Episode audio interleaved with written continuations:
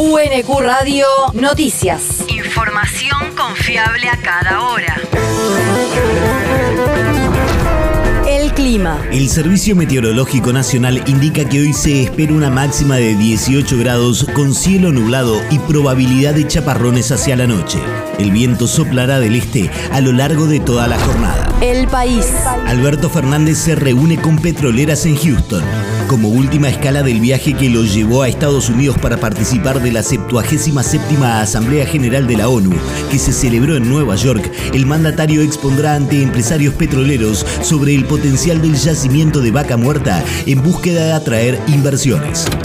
Yo celebro muchísimo que la Argentina pueda tener una empresa de bandera que sirva como empresa testigo para ver hacia dónde va el desarrollo energético del país y cómo también lleva adelante el proceso de transición de los combustibles fósiles a, la energía renovable.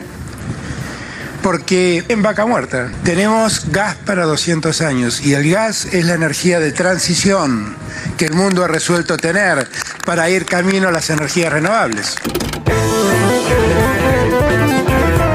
Luego de la exposición en la ciudad tejana, la comitiva oficial emprenderá el regreso al país para aterrizar en suelo argentino en el día de mañana. La región. Axel Kisilov destacó la mayor cobertura previsional del continente.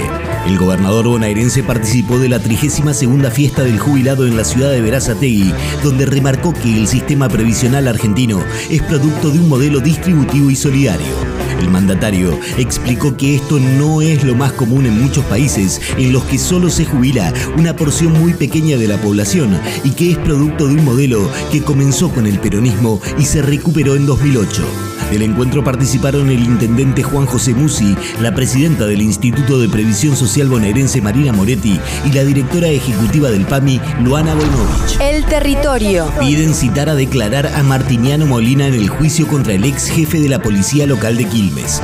El ex intendente quilmeño y actual diputado provincial fue citado como testigo en el juicio oral contra el ex titular de la policía local Andrés Delicia y otros dos agentes por exigirle al personal policial la entrega de dinero para el mantenimiento de los patrulleros. Las acciones judiciales están a cargo del Tribunal Oral en lo Criminal número 1 de Quilmes, donde la fiscal María de los Ángeles Atarian Mena intentará probar que los miembros de la fuerza son responsables de exacciones ilegales reiteradas de al menos 68 hechos. El mundo. China movilizó tropas por el paso de buques norteamericanos. El Ejército Popular de Liberación informó ayer que movilizó a fuerzas aéreas y navales para dar seguimiento al paso de buques de guerra de Estados Unidos y Canadá por el estrecho de Taiwán. En un escueto comunicado, el portavoz del comando de la Fuerza China denunció que fue un acto de sensacionalismo la travesía de las naves militares que se produce dos días después de que el presidente Joe Biden prometiera defender a Taiwán si estalla un conflicto bélico con el gigante asiático.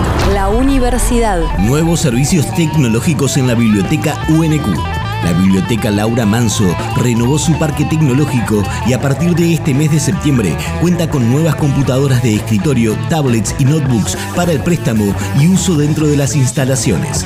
Además del nuevo equipamiento, también se reacondicionó el ya existente para alargar su vida útil y mejorar su performance. Así, la biblioteca cuenta con 44 PC disponibles y 21 notebooks para préstamo. Además, convoca a asociarse iniciando el trámite a través del sitio web biblio.unq.edu.ar e ingresando en la sección Asociate, donde se debe completar un formulario.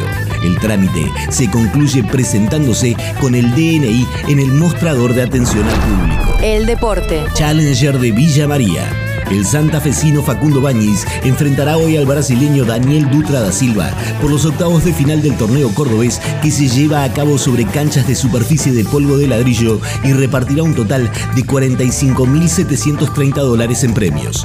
Otro argentino que buscará instalarse entre los ocho mejores del torneo es el rosarino Renzo Olivo, quien enfrentará a su compatriota Lautaro Midón. Además, Francisco Comesaña enfrentará al alemán Yannick Hansmann y Juan Bautista Otegui al kazajo Dimitri Popko. UNQ Radio te mantiene informado. Información confiable a cada hora. UNQ Radio, la radio pública.